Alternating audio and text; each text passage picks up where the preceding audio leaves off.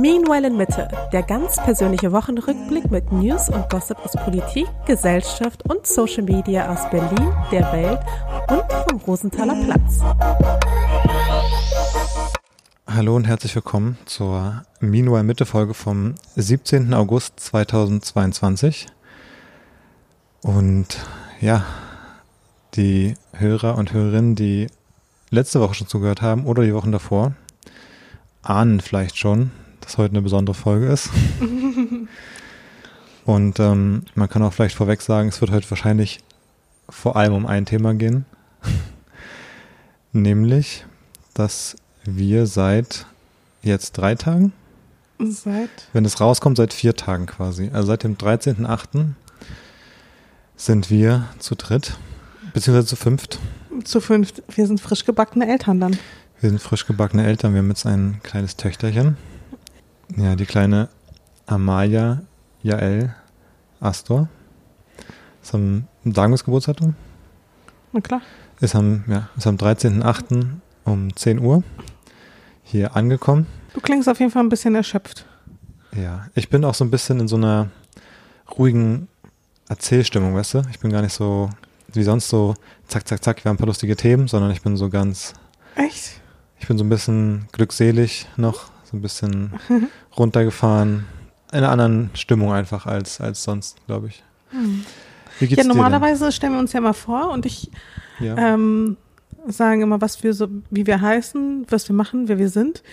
Und du denkst dir ja immer noch einen weiteren Begriff aus und ich finde, heute ist es ziemlich offensichtlich. Also, wir können uns ja noch mal kurz vorstellen für neue Hörerinnen. Können wir gerne machen. Ähm, ich bin die Mascha, ich bin 33 Jahre alt und Content Creatorin und neuerdings auch Mama. Du bist jetzt Mama, Mama-Blogger. Ja, stimmt. Ich, bin jetzt quasi aufgestiegen. Ja, in so ein neues Genre, in so eine Ja. neue Kategorie. Ja, da wird man dann nur, das ist ganz exklusiver Zugang. Ja. Und du bist? Ja, ich bin David. Ähm, ich bin oh, 31. Ja, Ja. ich werde 32 dieses Jahr. Ich bin 31. Ähm, bin Designer, Unternehmer und Papa. Daddy. Daddy. Nee, ich würde sagen Daddy. Daddy. Und zwar Daddy einer wirklich so süßen und bezaubernden und lieben Tochter. Also ich habe das Gefühl, wir haben richtig Glück gehabt. Ich hatte ja wirklich Bedenken, dass wir überhaupt noch irgendwelche Podcast-Folgen aufnehmen könnten, weil ich Weil mal so dachte, Für, wir warten für immer aufs Baby. nee, gar nicht deswegen, sondern einfach, wenn es dann da ist, dass es dann halt einfach krass rumschreit. Hm. So nonstop-mäßig, sobald man irgendwie was machen will, schreit es, aber das ist wirklich das liebste Kind der Welt, schreit so gut wie nie. Ja. Ist ganz, ganz friedlich, schläft irgendwie den ganzen Tag, auch die Nacht. Ganz viel. Also wir haben richtig, richtig Glück gehabt mit unserer kleinen Maus. Jetzt springst du ja schon so ein bisschen zum, zum großen Finale. Du spoilerst so ein bisschen die aufregende Story, finde ich. ich hatte mir überlegt, wir können äh, so ein bisschen ja vielleicht nachskizzieren, wie unsere letzten. Ach so, ja, du wolltest es ja machen wie beim Fußballspiel, Minute so Hatte ich dir und so. schon erzählt, ja, dass ich das so machen wollte? Ich war mir Ja, das hattest du im letzten Podcast erzählt. Ah ja, genau. Ja, ich, ich habe ja so ein paar, ein, zwei Fußball-Podcasts jetzt auch seit neuestem irgendwie erst, seitdem ich so ein bisschen ähm, das Thema so ein bisschen als einen, ach, das hat mir Spaß gemacht, so ein bisschen da reinzuhören einfach. Und ähm, da wird es oft so gemacht, nach dem Spieltag wird dann so ausgewertet und sagen sie, okay, wie war denn die Anfahrt? Und dann, dann sind wir dann ins Stadion. Dann erste Halbzeit, wie war es? Dann war Halbzeit und dann zweite. Und so finde ich, können wir auch so ein bisschen chronologisch Okay, den, den Spielverlauf, sage ich mal, okay. vielleicht nach äh, erzählen und dann, glaube ich, vergessen wir vielleicht auch irgendwie nicht so richtig was und wir können uns noch mal ein bisschen reinversetzen, wie wir so durch die Stunden gegangen sind, weil sonst überschlägt sich auch in meinem Kopf viel so. Also jetzt so geordnet überhaupt das zu beschreiben, würde mir sogar schwerfallen. Ja, die Geburt. Zeichnen wir jetzt danach oder fangen wir schon vorher an? Ja, ich würde sagen, ähm, dass wir, wir waren ja dann drei Tage, glaube ich, oder vier Tage sogar schon über Termin Ja. und Bin ein bisschen nervös geworden, hat man gar nicht gemerkt, Gott sei Dank. Ich habe mich nervös, minimal ungeduldig waren wir auch, leicht, leicht genervt, schon leicht sauer auf die Tochter, muss man sagen, bevor sie auf der Welt war, dass sie so, dass sie uns so auf die Folter spannt. Ja, ich war richtig, oh, ich war so angespannt, ne? Ich war einfach krass angespannt, weil man ist in so einer dummen Warteposition. und Es, man wartet und wartet und es, es gab so viele Vorzeichen, aber auch schon die Wochen davor, dass ich mich auf keins dieser Vorzeichen so richtig verlassen wollte. Und ich weiß noch, am Freitag ich weiß auch nicht, ich bin am Freitag aufgestanden, ich habe ein bisschen Wohnung geputzt. Ich wusste einfach nicht mehr so richtig, was mit mir anzufangen. Ich hatte das Gefühl, ich habe alle To-Dos abgearbeitet. Ich habe auch keinen Bock, irgendwelche neuen To-Dos anzufangen. Ähm, ich lasse den Tag heute einfach geschehen. Dann bist du ja noch abends weggegangen mit deinen Freunden. Ja, mir ging es aber generell tagsüber auch ähnlich, auch jetzt im, im Arbeitskontext. Ähm, also jetzt da irgendwie ein neues Projekt zu starten, so nach dem Motto, oder weißt du, jetzt so im Team irgendwie eine neue Sache anzustoßen, hey, lass doch mal daran arbeiten oder, oder sich so Termine reinzuplanen mit Kooperationspartnerinnen oder so. Also das habe ich auch gar nicht mehr so richtig, konnte ich mir selbst gar nicht mehr vermitteln und dass es Sinn ergibt oder dass mich dafür motivieren. Und dann macht man so ein bisschen irgendwas, aber so richtig. Ja, so Larifari, so ein paar E-Mails irgendwie vielleicht. Oder? Und dann, dann fragt jemand, hey, ja, nächste Woche würde gut passen. Dann sagt man so, ja, weiß gar nicht so genau und neue Termine will man eh nicht mehr ausmachen und so. Also das war echt so ein bisschen eine Hängepartie und dann genau war, war der Freitag. Ich war dann nochmal, ich habe auch so ein bisschen schon gedacht, ich habe so oft Leuten gesagt, ja, mal schauen, ob ich nächste Woche noch kann und ich konnte dann aber immer noch. Also alle diese Termine haben immer noch geklappt, die ich mir die Woche davor zum Beispiel reingeplant hatte. Naja, und dann am Freitagabend. Gesundheit. am Freitagabend war ich dann noch mit zwei Freunden nochmal draußen, ähm, ganz entspannt eine Runde Tischtennis spielen. Die Hörer der letzten Folge wissen, welche Brisanz da wiederum vielleicht auch drin gesteckt haben könnte, dass ich Tischtennis spielen war, denn es war auch ein ganz bestimmter Freund dabei. Aber das. Aber wusste, also wusste er von dem ich, Podcast? Nee, habe ich erst danach, dann als wir noch was essen waren, habe ich Echt? gesagt, dass ich im Podcast darüber gesprochen habe. Und dann wurde auch der andere Freund neugierig, was denn da so besonders wäre, dass ich darüber gesprochen hätte. Und dann haben wir dann nochmal beim Abendessen nochmal noch mal alles besprochen. Und es hat sich dann auch wieder hochgeschaukelt in dem Moment. Also es wurde auch da nochmal ein Thema. Ähm, und wir hatten aber quasi eine neutrale dritte Person auch dabei, die nochmal so ein bisschen das Ganze bewerten konnte, so ein bisschen in der Mitte war, ähm, aber glaube ich, bei, so ein bisschen die Motivation von beiden Seiten irgendwie verstanden, warum das, wir es vielleicht so machen, wie wir es machen. Wie auch immer, jedenfalls waren wir da und dann äh, kam ich irgendwann um. Aber lief das äh, Tischtennisspiel so, wie du gedacht hast, wie es laufen würde? Ja, lief gut, war? hat Spaß gemacht. Ehrlich? Ja, hat Spaß gemacht. Nicht die ganze Zeit auf die Rückhand? Nee, hat Spaß gemacht. Hm. Und ähm, dann kam ich so nach Hause, dann irgendwann nach Hause spaziert, ähm, an einem lauen Sommerabend und es war dann so, glaube ich, 22.30 als ich nach Hause kam. Du warst schon im Bett seit um 10, glaube ich. Ja, ja, ich habe mich schon schlafen gelegt. Und dann war ich nochmal so am Computer, habe noch ein bisschen was, äh, Kleinigkeit gearbeitet, Kleinigkeit, irgendwie was auf YouTube geguckt und auf einmal hörte ich es quasi so ächzen und stöhnen aus dem Schlafzimmer und du hast gesagt, es tut übelst weh. Ja, ja, ich bin aufgewacht. Ich dachte wirklich, es ist irgendwie so 1 Uhr nachts oder so. Das war, glaube ich, um 11. Ja weil ich habe irgendwie, ich bin voll weg, also ich meine, ich bin gerade mal um 22 Uhr oder sowas ins Bett gegangen oder eingeschlafen oder was auch immer. Und ich habe geschlafen und es kam mir wirklich vor, als hätte ich irgendwie, weiß ich nicht, stundenlang geschlafen. Du bist irgendwie zwischendurch nach Hause gekommen, das habe ich noch mitbekommen, so halbwegs. Jedenfalls bin ich dann wieder wach geworden und hatte die krankesten Schmerzen, wirklich. Das hat sich so angefühlt, das wird man jetzt erstmal nicht so richtig nachvollziehen können, aber wie nochmal deutlich stärkere Periodenschmerzen. Und ich habe dann also ich.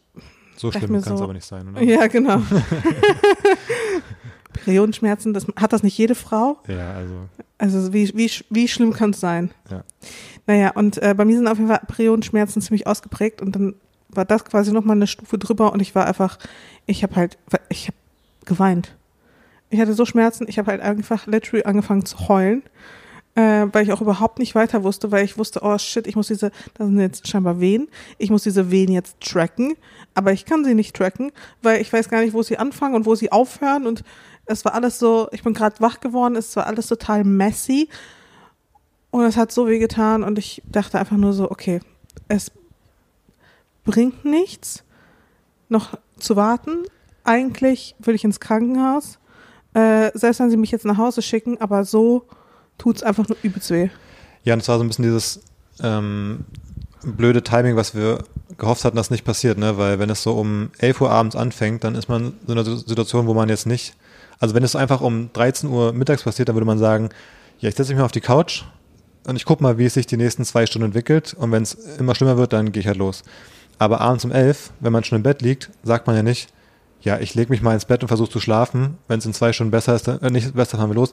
Weil wenn es so doll weh tut, dann kann man auch nicht schlafen. Also und sich aber auf die Couch setzen, nachts um dann 0 Uhr, ergibt auch gar keinen Sinn. Also man ist so ein bisschen so einer komischen, blöden Situation, wo man dann entscheiden muss. Und dann hatten, das hört man dann auch oft, ne? Ja, viele fahren dann so das erste Mal zu früh und dann werden die nach Hause geschickt.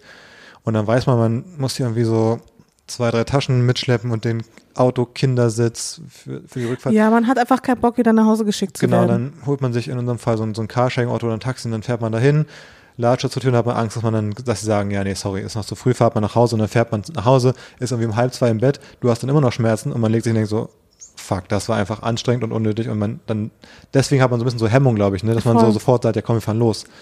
Und äh, da haben wir auch so ein bisschen überlegt, du warst ja dann auch sehr eindeutig, meinte auch, ja, sag, sag einfach, willst du fahren? Und dann warst du, ja, lass uns, lass uns fahren.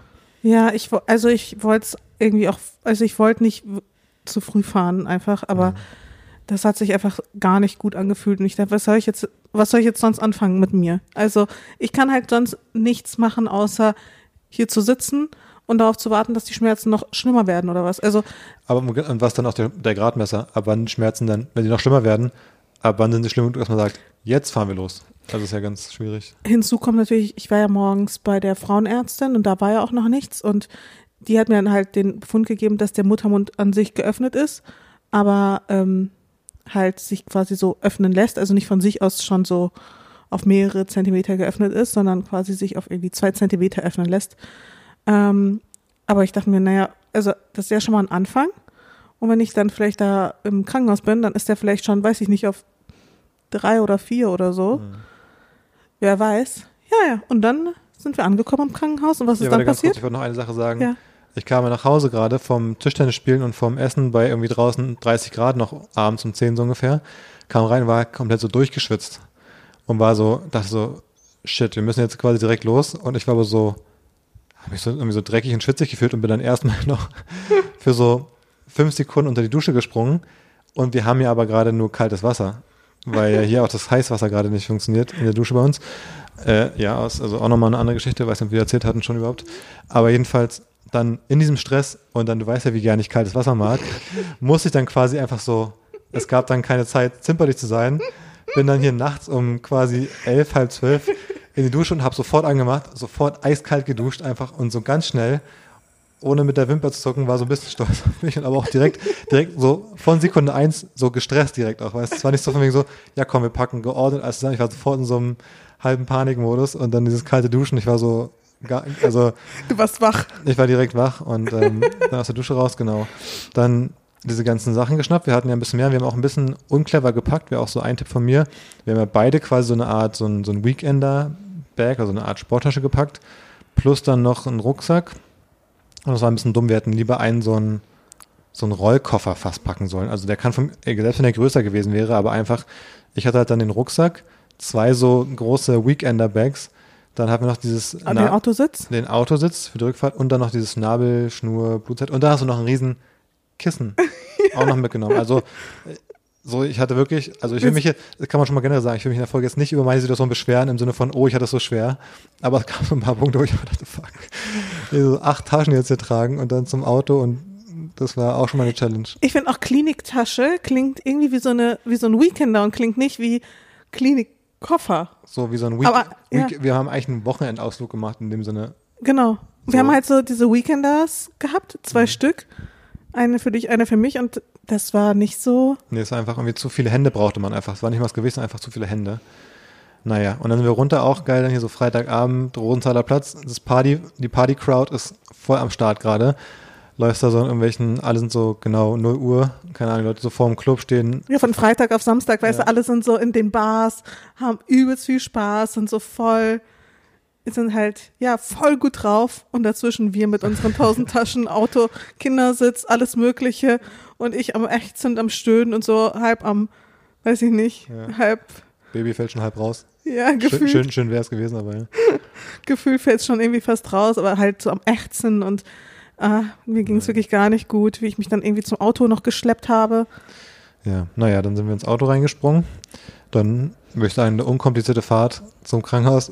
Ich wusste, hat schon vergessen, äh, was ich genau dem Pförtner da sage und meinte er dann, hallo, wir müssen dahin, wo man ein Baby bekommt.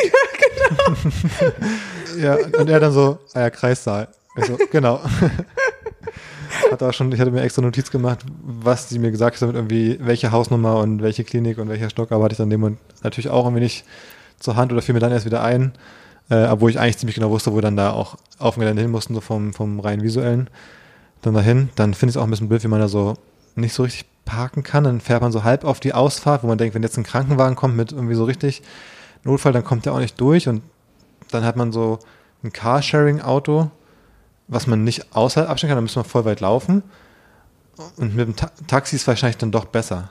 Ja. Also, weil es im Nachhinein mein Gefühl, dass, weil dann, ich wusste auch nicht genau, oder wir wussten nicht genau, wie es dann ist, wenn man da ankommt, dann parken wir das Auto so halb in der Auffahrt, schleppen dieses ganze Zeug da hoch, kommen erstmal an nachts und es war auch irgendwie komplett alles zu. Ja, wir kamen halt rein und es war wirklich dieses, also das Krankenhaus, das sah so aus wie diese verlassenen Krankenhäuser in, in diesen Horrorfilmen. Weißt du, hinten flackert noch so Ja. ein Licht, so halb keine Menschenseele, Anmeldung, So, niemand ja. da, wirklich komplett leer, keine Musik, gar nichts. Weißt du, so nicht mal irgendwie so ein Gedudel vom Fahrstuhl oder sowas. Es war einfach, es war einfach totenstill. Und ich war so, Man hat man hört nur so dieses Geräusch, weißt du, von diesem, von dieser, von dem Kühlschrank, wo so diese Flaschen gelagert werden, Ja, so dieses, diese, ich glaube, es waren eher diese LED-Röhren an der Decke, so die Lampen, die so permanent so ein bisschen surren. Ja, und dann so, so mit diesem Klackern noch so dazwischen von dieser einen Lampe, die dann nicht so ganz funktioniert.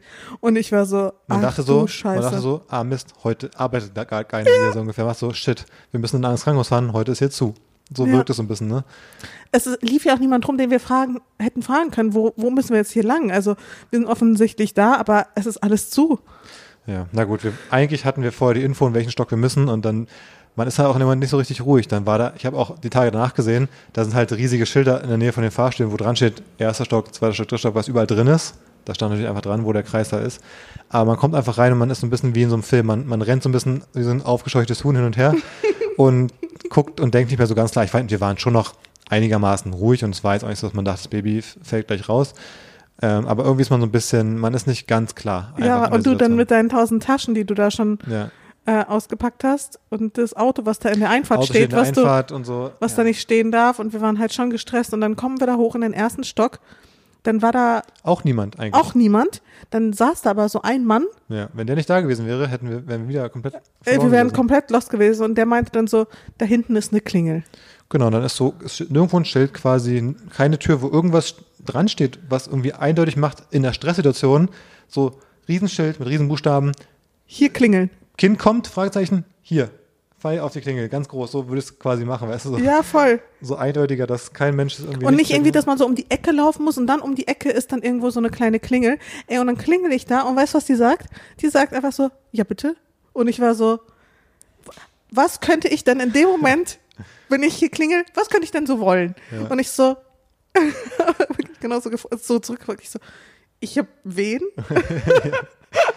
und sie so, der Name? Und ich war so, hä, willst du mich verarschen? Welche Rolle spielt das denn? Ich so, hab dann meinen Namen gesagt. Sie so, ah ja, macht so auf. Und ich war so, okay. Ähm, und ich war so, ja, äh, hallo. Und dann meinte sie so, ja, die, also die Hebamme hat mich schon angemeldet, weil ich hatte die Hebamme angerufen, äh, bevor wir in die Klinik gefahren sind und war so, ja, mir geht's nicht gut, sollte ich, äh, ich glaube, ich fahre schon mal in die Klinik und sie so, ja, mh, es klingt jetzt erstmal noch nicht so, als wäre es so dringend notwendig, aber wenn du denkst, du musst das jetzt machen, dann mach das. Und ich war so, hat mir jetzt auch nicht, hat mich jetzt auch nicht zuversichtlicher gemacht in meiner Entscheidung, aber ich dachte mir so, ja, okay, wenn ich denke, ich muss das machen, dann soll ich das machen, also mache ich das jetzt. Ja. Und bin halt losgefahren, aber sie klang jetzt nicht so, als würde sie es eilig haben, dann äh, auch jetzt mit in die Klinik zu kommen, sondern war erstmal so ein bisschen abwartend. Wo man am Ende, um schon mal ein bisschen was vorwegzunehmen, es lag vielleicht nicht ganz so falsch. Ja, ja. ähm, naja, und dann äh, hat sie, hatte sie aber zumindest schon mal in der äh, Klinik angerufen und mich schon mal angemeldet. Also sie hat schon dann angerufen und gesagt, meine äh, Patientin kommt. Generell ist man, glaube ich, also man meldet sich ja generell irgendwo an, dass man irgendwann kommt, ne, weil Ja. nach, da warst du gerade schon drin, da kamen dann welche, die waren scheinbar nicht angemeldet und da waren die Schwestern so doch sehr irritiert, dass da jetzt einfach jemand stand und war so, ja, Fruchtblase schon geplatzt, wir sind da und die waren so, aber sie haben sich nicht, nicht angemeldet, dass sie jetzt irgendwann mal kommen. Also, ja, Man sollte das auf jeden Fall mit seiner, wenn man eine Beleghebamme hat, sollte man das auf jeden Fall mit der abklären, ob die einen halt anmeldet. Weil ich wusste, dass ja. ähm, unsere mich halt wohl anmelden wird. Mhm. Ich hatte es jetzt nicht mehr ganz genau im Kopf, ob es wirklich, weißt du, so, man hat so diese Info, aber man ist sich nicht sicher, ist, das wirklich so gewesen? Mhm. Habe ich mir das eingebildet oder habe ich da irgendwie was durcheinander gebracht? Aber ja, sie hat mich dann angemeldet, sie hat im Krankenhaus angerufen, hat gesagt, hier, sie kommt. Und dann wussten die auch Bescheid, dann wussten sie, wer ich bin und haben mich dann sofort ans CTG angelegt. wo ähm, äh, dann ja halt meine Venen und alles getrackt werden. Und ich habe den großen Fehler gemacht. Den sehr großen Fehler. Dass ich mein Versprechen eingehalten habe und meiner Mama Bescheid gesagt habe, Ja. dass ich jetzt im Krankenhaus bin. Und von da an, ich lag also in den Wehen auf, in diesem CTG, also an diesem CTG angeschlossen und parallel löchert mich meine Mama mit Fragen. Wie viele Stunden dauert es noch? Wa Ja. Was sagen die Wie Ärzte? viele Stunden dauert es denn noch? Sag Ja. doch mal jetzt kurz bitte. Wann, kannst du mir kurz sagen, wann das Baby kommt genau? Ja, genau. So wie bei den, wenn sie über die Flüge trackt. Ja, genau. Äh, was sagen die Ärzte? Ich so, Mama, ich bin gerade an einem CTG angeschlossen. Ich weiß noch gar nichts. Ich habe keine Infos. So, hier ist auch niemand. Bitte lass mich einfach in Ruhe. Und dann schreibt sie aber weiter. Ne, ne, ne. Weißt du, so tausend Fragen. Parallel habe ich dann halt dir geschrieben. Ähm, Das war auch krass. Du bist ja dann durch diese Tür da verschwunden, äh, zu den Schwestern rein und zu mir waren die so, hat ja direkt so, ja, sie bleiben bitte mal draußen sitzen. Und dann war ich so, okay. Stand da mit meinen sechs Taschen äh, im Gang und dann gab es da so drei Stühle, wo dann halt ein so ein anderer Typ saß, der scheinbar auch draußen warten sollte. Und ohne weitere Info war ich dann da und hatte da auch gar kein Handyempfang. Ich weiß nicht, wie es bei dir war. Ich hatte also gar nichts mehr. Du weißt, wenn gar nichts mehr dasteht, wenn kein einziger Balken da ist und nicht mal mehr so der Betreiber oder also ich habe mich schon gewundert. so, dann hatte ich das Problem. Das, das wusste ich Gleichzeitig, nicht. gleichzeitig stand das Auto ja noch unten in der Auffahrt immer noch. Das Miles-Auto. Also ich war angespannt und dann ähm, habe ich irgendwie versucht, was rauszufinden oder irgendwas zu finden, wo ein Netz ist. Habe dann irgendwann gecheckt, ah, es gibt hier ein WLAN, wo man reinkommt, also ein Charité-Gastnetzwerk. habe das dann gefunden und ähm, das war, glaube ich, aber erst nachdem ich das Auto weggebracht habe. Ja, dann kam nämlich zwischendurch, immer nach zehn Minuten, kamen nämlich die nächsten Leute, denen habe ich dann gesagt, dass da eine Klingel ist, weil die es natürlich auch nicht gecheckt haben. Ähm, dann, kam die, dann kam die Schwester raus, bei denen nämlich, und hat die dann gesagt, ja, was jetzt passiert und so. Und dann meine ich, ja, eine ganz kurze Frage, so für mich, das Auto steht in der Auffahrt, es kommt ja jetzt auch keiner vorbei, so ungefähr. Was, was ist denn mit mir? Also, was mache ich denn? Was ist denn der Plan? Wie läuft's denn jetzt so? Weil ich finde, die waren da sehr unkommunikativ. Also einem einfach kurz zu sagen, ja, sie warten jetzt, wir messen das und das und dann passiert das und das haben die einfach gar nicht kommuniziert so. Man saß dann einfach. Und dann meinte sie, ja, das Auto, ja, das können sie schon wegbringen eigentlich. Und dann durfte ich die Taschen auch da reinstellen in, dieses, in den hin- hinteren Bereich. Bin raus, hab's Auto weggefahren, ähm, aus dem Gelände raus, weil man es nicht drauf auf dem Gelände abstellen konnte. Kam zurück und dann saß ich wieder vor dem Raum und habe dann entdeckt, dass es ein WLAN gibt. Und dann habe ich deine Nachrichten gesehen mit, ich bin am CTG und ähm, ja, warten und, und so weiter und so fort. Und dann irgendwann kam sie auch wieder raus und hat dann den anderen Typen reingeholt und hat mich dann auch gesagt, ja, ich kann auch mal mit reinkommen. Ähm, habe mich dann meine Sachen wieder innerhalb von diesem Raum da rumtragen lassen, in den Raum, wo du dann warst. Und dann saßen wir dann in diesem ersten Raum, äh, wo du das CTG dran hattest und, und da lagst und irgendwie am Handy warst. Und dann waren wir wenigstens wieder vereint. Das war hat schon mal leichter gemacht. Ich finde, diese Trennung war so irgendwie so, hat es unnötig kompliziert gemacht für uns auch einfach zu wissen, was jetzt los ist und wie wir uns jetzt verhalten können und sollen und mit den ganzen Sachen und dem Auto. Und es war so unnötig, dass sie es nicht besser gesagt haben. Voll. Ich meine, mir haben sie ja auch überhaupt nicht Bescheid gesagt, weil ich lag da irgendwie 40 Minuten an diesem CTG Ja. angeschlossen. Ich wusste überhaupt gar nicht, was ist jetzt der nächste Schritt, weil ich lieg hier mit wen? Okay, die werden jetzt getrackt, aber wie lange, wie lange wollt ihr das denn jetzt genau tracken? Weil ich habe echt Schmerzen und ich hatte das Gefühl, das Baby kommt gleich raus, so ungefähr. Und ich lieg da noch und ich hätte aber gerne noch meine PDA vorher gehabt. Also es war so ein bisschen, ich war auch ein bisschen angespannt und wie gesagt, ich hatte keine Infos. Ich wusste nicht, wie lange bin ich da jetzt angeschlossen, wann kommt die nächste Person, was passiert jetzt? Kommt meine Hebamme jetzt überhaupt noch oder nicht? Also was, Ja. was, was ist jetzt? Bis sie dann halt auch äh, gekommen ist und Genau, sie war dann schon da. Als ich reinkam, dann kam Ja. sie auf einmal um die Ecke, ne, war dann eigentlich schon da. Und dann ging es nochmal rüber in einen anderen Raum auf einmal, ne, vom CTG ab, weil das war irgendwie äh, enttäuschend, was da rauskam. Ähm, und du warst immer so, ja, sind die Wehen nicht schon voll doll? Und sie, sie war eigentlich immer so von wegen so, ja, das ist noch gar nichts. ja, sie war so, das, was du hast, das sind nur leichte Wehen. Also was du hast da, andere, andere merken es noch gar nicht und du sagst dir, du hast die größten Schmerzen. Ich da war es richtig so ein bisschen, da warst du auch so ein bisschen, habe ich das Gefühl, immer so ein bisschen getroffen. Ja, du ich war so- wirklich, ich war wirklich, sie so, ja, aber naja, manche Menschen haben einfach ein anderes Schmerzempfinden. Und äh, das, da wurde es fast persönlich. Ja, ich glaube, du hältst dich ja auch an sich für jemanden, der schmerzresistent ist und hart durchziehen kann und so. Und dann war es da so ein bisschen so, ja, du bist, sorry, du bist leider ein Weichei, deswegen bist du schon hier. Können wir jetzt auch nichts machen, es wird jetzt halt länger dauern, weil du halt ein Weichei bist und schon Genau. losgefahren bist. Genau, So- genau so, so- hat sich das angefühlt. Ja, so klang es ein bisschen, es in den anderen Raum rüber, um da nochmal ein bisschen da Ultraschall dachte zu machen. so, ja, okay, aber wo, also wenn das noch gar nichts ist, sorry, aber dann äh, überlebe ich die Geburt nicht oder wir müssen dann, müssen dann einen Kaiserschnitt machen. Also ich, Ich werde, das, was ich jetzt hier, das kann ich nicht. Das, Ja. das will ich nicht, das kann ich nicht. Dafür habe ich mich nicht eingeschrieben. So, also so habe ich mich in dem Moment gefühlt. Ich Ja. habe es überhaupt nicht verstanden, ähm, wie andere Frauen das dann machen, wenn das leichte Wehen sind, wie andere dann harte Wehen aushalten. Keine Ahnung, aber wie gesagt, auch da ist jeder Körper, also klar, ich glaube, das hätte man mir in dem Moment sagen müssen, so jeder Körper, jede Frau ist anders Hm. zu sagen, naja, alle haben anderes Schmerzempfinden, war nicht ganz so der hilfreiche Satz, den ich hören wollte. Ja. Aber ja, im Nachhinein, also, es, ähm, ja, Ich glaube, ich kann mal, ich, glaube, was an dieser Art so ein bisschen positiv ist, dass die einen an sich null verrückt macht oder so. Also es ist einfach so, es war so eine Attitude von wegen, ja komm, bleib mal ruhig.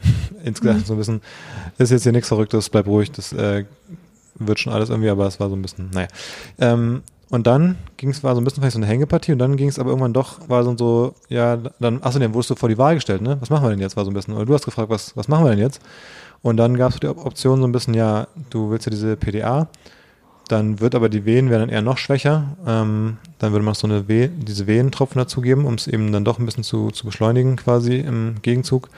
Oder einfach warten, war die andere Option. das habe ich nicht so richtig verstanden, weil sie war so, naja, also eigentlich würde sie mir raten, wieder nach Hause zu fahren, Ja. aber so wie sie mich einschätzt, würde ich nach zwei Stunden wiederkommen. Aber wo ich mir auch denke, jetzt auch rückblickend, jetzt wo es dann alles vorbei ist, wenn wir nach Hause gefahren wären, die Zeit, bis wir zu Hause gewesen wären und du hättest irgendwie keine Schmerzmittel oder so gehabt, wir wären doch erst um zwei oder drei zu Hause gewesen. Was hätte man dann machen sollen? Dann wären die Schmerzen in der Zwischenzeit schlimmer geworden. Man hätte doch dann logischerweise nach zwei, drei Stunden, also um fünf, auch wieder hinfahren müssen.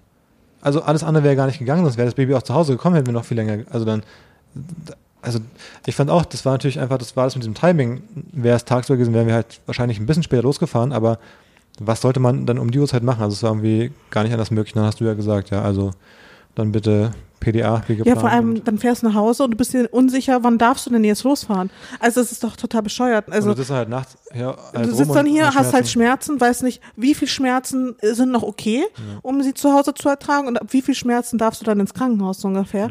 Und ähm, da habe ich gesagt, nee, ich will hier bleiben. Genau, und dann hast du gesagt, PDA war eh der Plan. Also das ist diese, ähm, hat er auch einmal gesagt, was ausgesprochen heißt, aber irgendwie Ja, ist so eine Art Betäubung. irgendeine PD Anästhesis, Anästhesis, also Anästhesie. Irgendwas wird betäubt. Ja, Irgendwas Genau, also da wird quasi, Unter, Unterleib. genau, der Unterleib wird halt betäubt, ähm, automatisch die Beine und sowas auch so ein bisschen mit betäubt. Ja, und die Entscheidung hast du dann gesagt, ja, das, dann machen wir das so. Machen das wir der Plan. Und dann, dann, und dann ging es, finde ich, auch so ein bisschen vorwärts. Ab dem Punkt fand ich, war so ein bisschen äh, Struktur drin.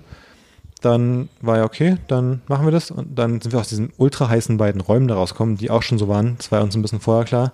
Irgendwie bei 30 Grad fast in der Nacht oder, oder 25, dass die Räume da ätzend sein werden. Und es war einfach, es ist einem der Schweiß gelaufen. Und das waren so Räume, da gab es dann teilweise keinen Stuhl oder so, wo ich mich überhaupt hinsetzen konnte oder so. Stühle, die halb auseinandergefallen sind. Also es war auch insofern schon immer eine weirde Experience. Und dann ging es irgendwann in den Kreissaal. End, endlich.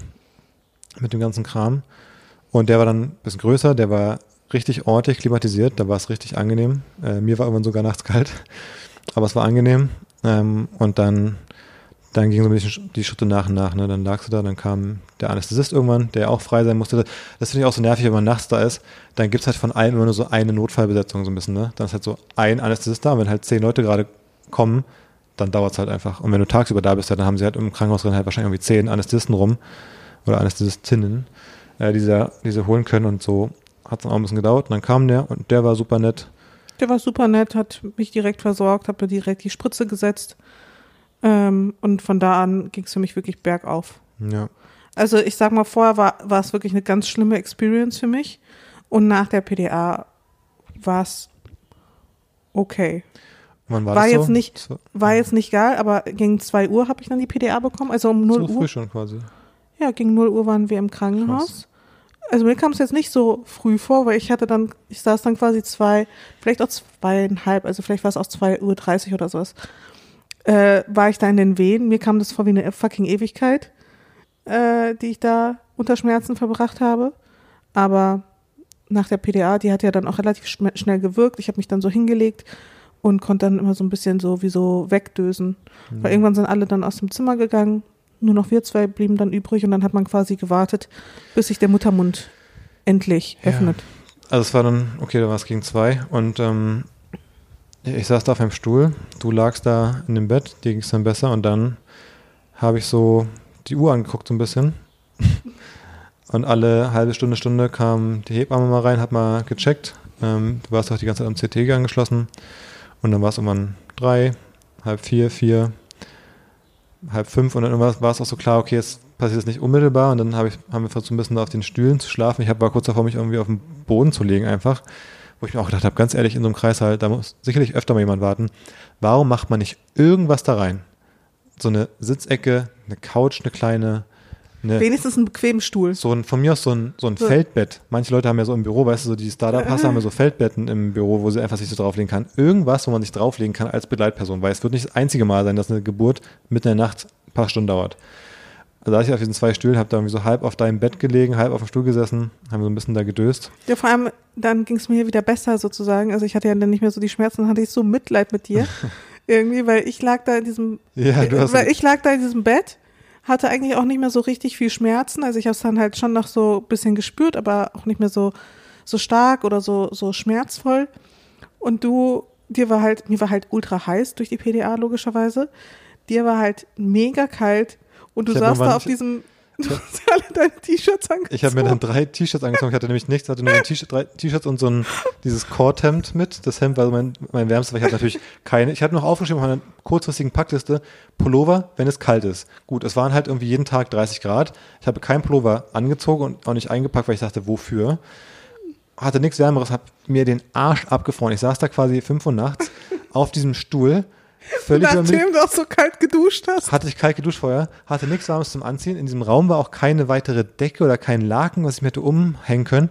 Und dazu kam ja auch noch, vielleicht noch so als Punkt, die Nacht vor der Geburt war ich ja, bin ich ja irgendwie um fünf und um sieben wach geworden, weil mir übelst schlecht war. Das Achso, heißt, ja, die Nacht davor habe ich auch nicht so richtig geschlafen. ja, wir haben was Schlechtes gegessen und es war beiden ja schlecht. Und es Ja. war übel am Abend davor. Gefühlt ging es mir noch ein bisschen schlechter. Und ich war den Freitagvormittag, war ich so, bin ich halt durch die Wohnung halb getorkelt, war so richtig kraftlos. Und das alles war dann vor dieser Nacht, wo dann ich dann wieder auf diesem Stuhl saß, die ganze Nacht ohne Schlaf.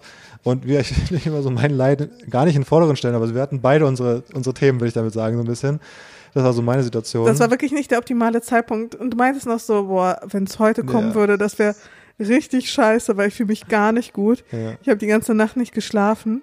Ja, und guess what? Wann kam es? Natürlich an dem Abend. Genau, an dem Abend. Und dann war es am 5. haben wir ein bisschen ge gedöst, ab und zu kamen sie rein. Und dann, wann hat es dann so ein bisschen zugespitzt? Ich weiß gar nicht mehr so genau. Irgendwann so, als dann wirklich draußen hell wurde, so ein bisschen, wurden die Schmerzen auch wieder ein bisschen doller, die Ausschläge vom CTG wurden stärker. Aber sie kam halt immer rein und meinte so, ja, der Muttermund ist offen, aber die Wehen sind zu kurz. Und ähm, ja, irgendwann so gegen, gegen acht war so mein Gefühl oder so, hat es dann so ein bisschen zugespitzt. Aber auch nur so ein bisschen und dann fand ich es relativ krass. Ähm, dann ging es so plötzlich los, gefühlt. Also auf einmal, dann, dann war es so, okay, wir pressen jetzt mal. Nee, die waren so, Oder? die haben mich so ein bisschen, ich hatte das Gefühl, okay, scheinbar bei ihr geht's überhaupt nicht voran. Die Wehen werden auch nicht länger, aber wir brauchen eigentlich längere Wehen. Hm. Das ist, war so der Stand der Dinge. Komm, wir drehen jetzt alles nochmal auf. Wir machen nochmal ein Hm. bisschen, die Wehen stellen wir nochmal ein bisschen stärker auf und dann holen wir das Kind jetzt langsam mal raus. Weil wir haben nämlich nicht mehr so viel Zeit, weil sonst müssen wir einen Kaiserschnitt machen. Genau. Und dann äh, so. haben die halt aufgedreht. Ja, eine Sache, die mir gerade noch einfällt, die ich vergessen hatte. Ich fand es lustig, wie der Anästhesist meinte doch so, ah, sie haben aber sehr gutes Bindegewebe. Weil sie diese Spritze da so in den unteren Rücken irgendwo reingemacht haben. Und er war Ja. so, ich musste richtig so mit der, mit der, also wenn man die Spritze gesetzt hat, dann hat man so ein Ding, wo man so drückt einfach hinten, dass die Flüssigkeit in der Spritze vorne durchgeht. Ne? Und ich habe auch gesehen, ich habe es ja gesehen, Ah. und der hat da richtig so mit den Fingern so den Daumen so richtig hart gedrückt, damit diese Flüssigkeit da so reingeht, einfach weil dein Bindegewebe scheinbar so fest war, dass die Flüssigkeit einfach nicht so richtig da so durch wollte irgendwie. Wie lustig. Und wir dann meinte, richtig gutes Bindegewebe, richtig, richtig fest, richtig straff. Äh, mich hat diese Aussage so verwirrt, weil er war so, sie haben richtig gutes Bindegewebe und ich war so, hä, was hat das denn jetzt damit zu tun? Ja. So, wo, woher wollen sie das? Weil Bindegewebe, ich weiß nicht, warum ich, ich denke da sofort so an Beine oder sowas und ich das so, hä, ich sitze, also, Ich dachte direkt an Brüste, ah ja, stimmt, dass Brüste. die dann wahrscheinlich gut ihre Aber woran ich jedenfalls nicht später. denke, ist, der hat gerade mir eine Spritze in den Rücken gesetzt. Wie kommt jetzt der Kommentar mit dem Bindegewebe zustande? Das hat mich übelst verwirrt und ich, da habe ich irgendwie so nachgehakt und das hat ihn wiederum verwirrt, warum ich da so nachhake, glaube ich. Alle waren so voll irritiert, aber ich war so, was habe ich gefragt? Ich weiß gar nicht, was ich gefragt habe. Ich so, hä, wie kommen Sie da jetzt drauf oder irgendwie ja. sowas? Ich habe ich hab schon, also ich habe es ja gesehen, vielleicht auch deswegen, aber ich habe direkt gecheckt, dass es eine Art ja, Kompliment, aber einfach eine gute Aussage war, hey, dein Körper, du hast irgendwie, hier ist ein gutes Merkmal für deinen Körper, was dir, was eigentlich äh, gut Ja. ist. Und du warst so ein bisschen irritiert, hab dann auch gemerkt, dass du nicht wusstest, ob das jetzt. Ist das jetzt ein gutes, ist das jetzt gut für die Ja. Geburt? Ist es schlecht für die Geburt? So, ich war voll in so einem Tunnel drin. Das hat mich mega irritiert. Und dann war es aber, um nochmal wieder in die Chronologie zu kommen, ich glaube, keine Ahnung, so um neun oder so, war es dann so, da kam die Hebamme rein, war so, so wir machen jetzt, wir, wir machen jetzt noch mit der Atmung, wir pressen mal so quasi, ne? Dann hat sie dir so die Atmung erklärt, was du machen sollst, irgendwie immer dieses so tief einatmen, sondern so drücken, ohne auszuatmen und dann hat sie immer gesagt, okay, ausatmen quasi und was du mit deinen Beinen machen sollst, anwinkeln, irgendwie die Arme irgendwo hin und so. Und dann war sie, okay, jetzt, jetzt schieben wir es quasi nochmal nach vorne. Und äh, das war dann so, also es war immer so dreimal miteinander solltest du mal, das immer machen quasi und dann kurze Pause und dann davon insgesamt von diesen Dreier-Sets quasi drei Stück so ungefähr. Und dann dachte also in meinem, wie ich mir so eine Geburt vorgestellt habe, dachte ich immer so, das kann quasi auch Stunden gehen. Ich dachte immer so, dieses Pressen ist sowas, was Frauen dann so, wo sie so über Stunden bei jeder Wehe immer weiter so pressen. So Habe fünf ich Stunden lang gedacht. dieses Pressen. ja, genau. Ich so. Habe ich auch irgendwie gedacht. Und dann war es aber so dreimal. Und dann war sie so, ja, es kommt so ein bisschen, ähm, aber eigentlich immer noch zu wenig, das wird schwer. So, und dann ist immer so, dann hat sie immer gesagt, so, ja, wenn das Kind länger als zwei, drei Stunden so in diesem Rausrutschvorgang ist, dann ist es irgendwie auch nicht gut, weil dann ist die Fruchtblase wahrscheinlich weg, die Verbindung sauerstoffmäßig wahrscheinlich auch nicht mehr so gut und so. Dann darf es nicht ewig da drin bleiben. Dann muss man es quasi auch so ein bisschen, wenn man angefangen hat, muss man es irgendwann rausholen. Und nach drei Mal war dann schon so, okay, wir holen mal den Stations-, den, den Oberarzt oder so. Ähm, dann kam der und dann wurde nochmal dreimal, drei Sets quasi so gepresst, glaube ich. Und dann war es so, hm, ja, so schaffen wir es, glaube ich, nicht raus. Wir nehmen die Glocke. So. Und ziehen so ein bisschen. Und dann gibt es ja da diese Saugglocke quasi, die so mit so einem Unterdruck, glaube ich, da so ein bisschen an den Kopf ran. Mir war wirklich aber auch zu dem Moment, also jetzt, wenn ich so zurückdenke, denke ich mir so, ich hätte ein bisschen mehr Respekt vor dieser scheiß Glocke haben müssen. ja. Also vor allem in dem Moment, wo ich sie gespürt habe, diese Glocke, in dem Moment hatte ich dann auch Respekt. Aber als sie sie mir reingeschoben haben, war ich so, mach einfach, was du willst. Es ist mir einfach so, eg- mir war es alles, was die mit meinem Körper, wenn die mir gesagt hätten, ohne Betäubung wird da jetzt ein Schnitt reingesetzt, wäre ich auch so, mach halt. Äh, ist- mir war alles egal, ne? okay. Und dann haben die da halt diese, diesen, diese riesige Metallglocke da einfach in meine Muschi reingepresst. die war nicht, die war gar nicht so klein. Also, Ich war, ich war ehrlich gesagt ziemlich erstaunt, ja. wie, wie, was, also wie das da, wie das so funktionieren soll. Ja, ich war, ich war auch über einige Sachen ein bisschen erstaunt. Ähm, ich saß ja die meiste Zeit so eher neben dir. Das war, also, hat einfach Sinn ergeben, weil vor dir war genug los mit Leuten, die wichtig waren, dass die da ihren Job machen können und dann hätte man auch eh nichts gesehen und warum soll ich da auch mir das so ganz genau angucken? Also, äh, ja, fand ich jetzt auch nicht so sinnvoll, aber von der Seite und dann ab und zu bin ich ja schon mal so ein bisschen rumgelaufen und habe ja auch ein paar, paar Fotos gemacht und so Geschichten, ähm, mal die Kamera geholt und da habe ich da ab und zu natürlich schon mal so ein bisschen geguckt und so bei diesem äh, Pressen zum Beispiel, dann hat die Hebamme, die ist ja einfach so dabei, die Öffnung zu vergrößern. Ne? Ich weiß nicht, ob du das gespürt hast, so, aber die ist einfach mit den Fingern dann dabei, so wie, ich weiß gar nicht, wie ich das beschreiben soll, aber einfach so die Öffnung in alle Richtungen so ein bisschen so weiterzuziehen, so ein bisschen gefühlt. Und äh, ja, das war auch schon spannend, sag ich mal.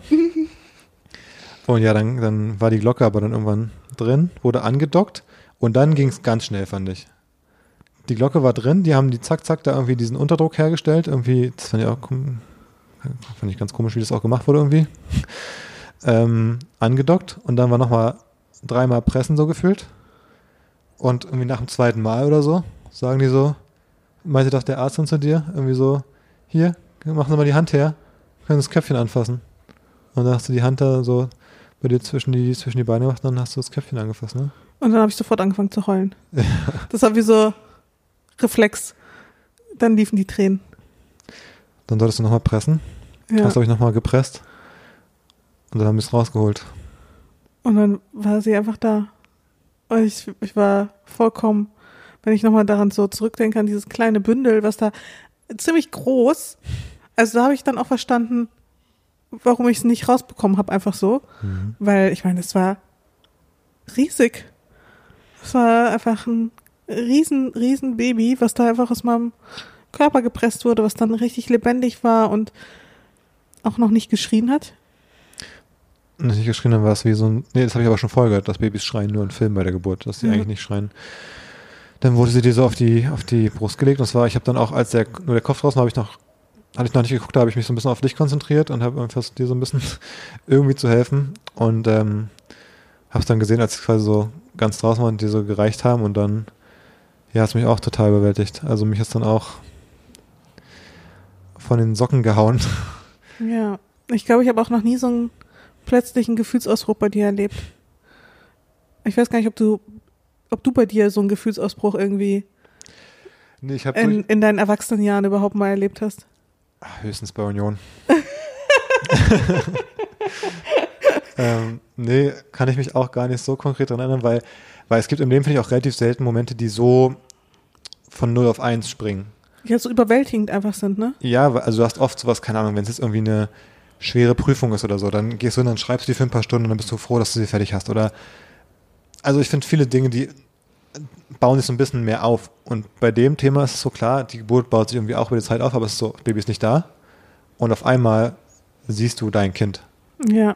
Und ähm, ja, habe ich auch geweint. Ja. War so, war voll der schöne Moment, ehrlich gesagt. Also, selbst wenn ich drüber nachdenke, treibt es mir wieder die Tränen rein. Ja, geht mir wirklich genauso. Ähm, Und dann kam der große Moment für dich. Ach so. Ja, erstmal, also es wurde dir dann auf die Brust gelegt und dann, weiß nicht, habe ich mich so zu dir hingebeugt. Wir hatten so die Köpfe aneinander. Ich habe geheult. Du hast geheult. Das Baby lag auf deiner Brust, war ganz ruhig. Und es war unwirklich. Es war irgendwie total unwirklich und vielleicht wirklich so der krasseste Moment irgendwie. Ja. Wir kommen jetzt die Tränen. Ich weiß nicht, das ist so unbeschreiblich, ne?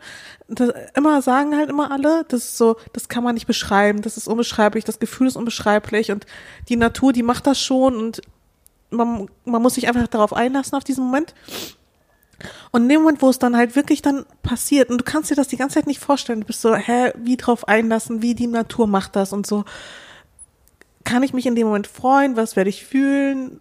Weißt du, ich, wenn man so ein bisschen verkopft ist, dann setzt man sich so einfach auf einer anderen Ebene mit diesen Dingen auseinander und ist aber auch dem Ganzen gegenüber vielleicht auch ein bisschen skeptisch. Also es ist nicht so, dass man sich so denkt, so, ja, das wird schon werden und alle, und wir werden, es ist so Friede, Freude, Eierkuchen, sondern man setzt sich, glaube ich, so ein bisschen, ja, skeptischer damit auseinander. Und in dem Moment, wo es dann wirklich so passiert ist, das war für mich so überwältigend, weil ich dann zum ersten Mal verstanden habe, was die Leute überhaupt meinen. Ähm, warum man dann sagt, okay, das hat sich gelohnt und die Natur macht das schon irgendwie und es ist, es ist dann alles anders und ja, die Schmerzen sind in dem Moment vergessen. Ich meine, die, ich hatte ja auch Geburtsverletzungen. Äh, ich, die haben mir, mir scheinbar auch irgendwelche Schnitte gesetzt. Das habe ich nicht mal bemerkt. Also es war so, äh, wüsste ich nicht mal, wann die das gemacht haben, wann die das geschafft haben. Und das war einfach alles in dem Moment vergeben und vergessen. Ja. Ja, ich fand's. Das war so auch ein Moment so mit krass viel Liebe irgendwie. Wo man so zu dritt war. Das war krass. Ja, und dann kam sie, kam sie an, wurde direkt, lag so zwei Sekunden bei uns, bei mir auf der Brust. Und da hatte ich schon die nächste Aufgabe. Da hattest du dann die nächste, da hattest du dann auch mal endlich eine richtige Aufgabe. Habe ich mich auch mal nützlich gemacht der Geburt.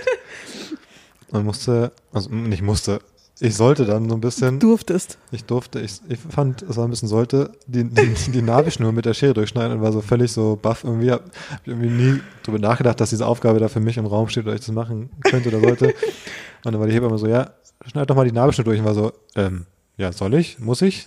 Darf ich? Du wolltest erst nicht. Ich war und so- sie war so, doch mal. Ich war so, ich dachte so, ach, ach weiß ich gar nicht. also, ja, ach, macht ihr ruhig. So, also mein erster Impuls und ich dachte so, ja, wer weiß, da mache ich was falsch. Na, Dann wurde mir schon die Schere in die Hand gedrückt und die Nabelschnur hingehalten und ich wusste gar nicht so genau, welche, an welcher Stelle wo und dann hat sie mir gezeigt, wo und dann habe ich erst so richtig zaghaft, weiß ich, habe so ein bisschen so, so, so soft draufgedrückt mit der Schere und dann macht, ja, ja, richtig und dann zack, durchgeknipst einfach und dann denkst du so, oh Gott, ich habe dafür durchgeschnitten, einfach dieses, so gefühlt so Körperteil quasi. Und das Ja. weißt du, das ist so ein Teil vom, vom Lebewesen in dem Sinne. Und dann war einfach Schnipp, Schnapp ab. Und dann ähm, war das aber auch geschafft. Und dann habe ich noch die Plazenta sehen dürfen. Ja, hat Die ja wie- wie großes war- Thema der letzten Woche schon war. Ja, hat's, äh, was hat's in dir ausgelöst? Appetit? Nichts Besseres als letzte Woche, muss ich sagen. Nichts Besseres. Also ich war wirklich Ist dir so, das Wasser im Mund gelaufen? der ganze Prozess war schon so überwältigend, dass ich da einfach dachte, ach komm, hör mir auf jetzt mit dem Quatsch.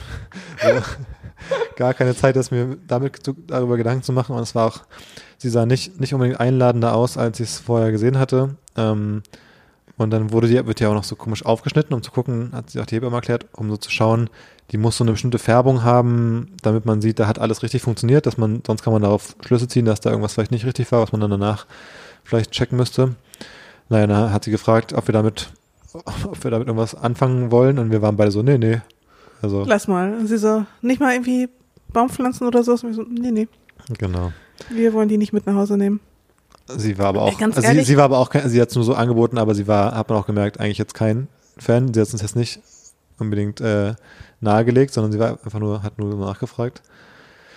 Ja, aber ganz ehrlich, stell dir vor, jetzt hätten wir diese Plazenta im Gefrierschrank. Ja, haben wir So, gar keinen was- Platz auch, muss man auch sagen, wir haben gar keinen Platz gerade. Nee, haben wir wirklich keinen Platz. Ich meine, was, was hätten wir jetzt damit anfangen sollen? Es erinnert mich auch so ein bisschen, wenn du Plazenta im Gefrierschrank hast, an diese Folge von Jerks, wo sie da, wo, die, wo der, wo sie da von dem Arzt, der, der, der Nachbar, der Arzt ist, und sie holen da, sich, wollen da, also ihr Grillfleisch haben die vergessen zu kaufen und gehen rüber und der sagt so, auf keinen Fall aus dem Fach im Gefrierschrank das Fleisch nehmen. Ähm, und dann machen sie es ja doch und dann ist es ja irgendwie Menschenfleisch.